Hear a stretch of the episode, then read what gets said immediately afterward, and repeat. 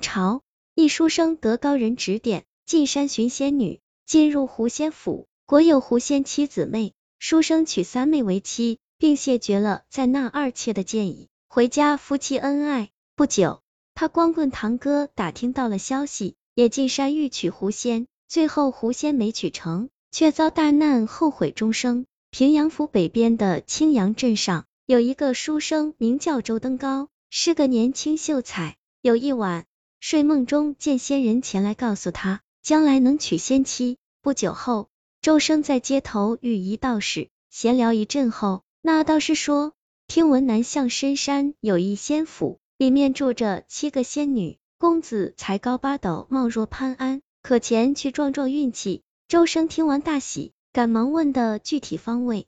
次日一早，他就背着干粮水袋上路了。进山三日后，周生在山间一处桃林歇息时，遇到一青衣女子缓步而过，女子长得貌若天仙，气质不凡。周生高兴的喊道：“姑娘往何处去？”小生想借一步问路。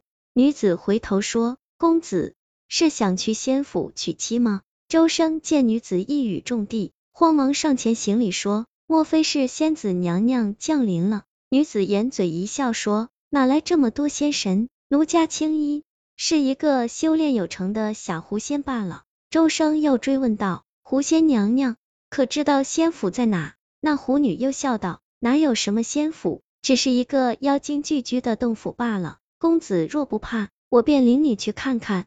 于是周生跟着他拐过一片竹林，进入一座装潢豪华的府邸。此间厅堂里坐着一个簪花高髻的紫裙女子，长得美貌迷人。见周生进来，开口说道：“贵客驾到，小女有失远迎。”周生作揖后，开门见山禀明来意。女子却笑说：“府上住着姊妹七人，皆是修炼得道的狐仙。”不知周举人想娶谁为妻呢？周生做梦都没有想到能有如此艳遇，细眼看着女子和青衣打量起来。女子便说：“奴家是大姐，叫紫衣；青衣是二妹。公子若看不上，可唤出三妹、四妹、五妹、六妹、七妹来认君中意。”周生暗想，这两位都是大美女，进来了就多看一看，再做定夺。于是。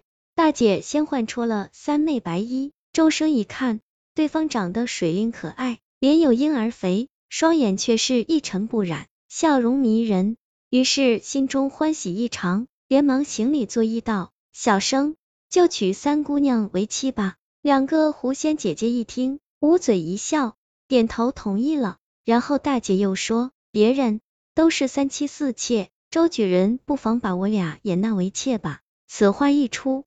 四周仿佛安静起来，周生一听，心头高兴，但转念一想，世间上哪有这番大好事？做人还是不要太过贪心，娶一个好了。为此，周生婉言拒绝了大姐的好意，表示只娶三妹就满足了。当晚，周生便和狐仙白衣拜堂成亲。婚宴期间，那剩余的四个姐妹亦不见现身，仅是大姐、二姐在旁祝贺。一番酒食过后，周生牵着白衣入了洞房，一夜春光无限好，一切皆在巫山云雨中。周生在胡府住了三日，带着妻子白衣回到家中。此间，周生的堂哥周黑见到他带回一个美丽妻子，羡慕不已，追问周生从那娶来的媳妇。周生起初不愿说，但见周黑年近四十，还未娶妻，出于好意，把胡府一事说了。周黑一听，欣喜异常，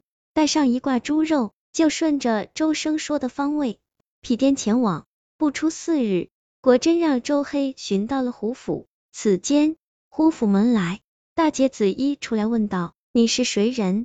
周黑笑说：“亲家姨，我是周生的大哥，前来登门还礼了。”紫衣见是周生亲人，客气接过猪肉，便邀周黑入屋坐下吃茶，两人寒暄一番。周黑便厚着脸皮说：“素闻府上还有六姐妹未嫁，不知可能许配一个给在下为妻。”子衣一听，却面露难色。我家的姐妹们都想嫁一个知书达理的人，不一定要举人进士，但至少也得是个秀才郎。周黑从小没沾过墨水，只字不识，听到狐仙姐妹指嫁有学问的书生，心里急了，但又想娶个美娘子回去，便谎称在下是一个秀才。于是紫衣变换出二妹青衣。周黑见了人家，两眼发直，笑道：“我娶了。”这时紫衣又说：“周大哥，我家四妹五妹长得也是国色天香，何不纳为妾？”周黑一听大喜，高兴喊道：“要得，我全娶了，干脆六个一起娶了。”话音刚落，大姐子衣却是脸色大变，怒道：“你这登徒子，贪得无厌，我姐妹嫁给你，岂不是夜夜伤心落泪，耽误一生？”说罢，伸手一挥，那周黑眼前一黑，便昏了过去。数个时辰后，周黑醒来，四周一看，见在荒山间躺着。他觉得腿间十分疼痛，伸手一摸，竟缺少了最重要一物，只是也没有流血。于是双腿打颤的爬起来，灰溜溜回了家。这辈子他再也没法娶媳妇了。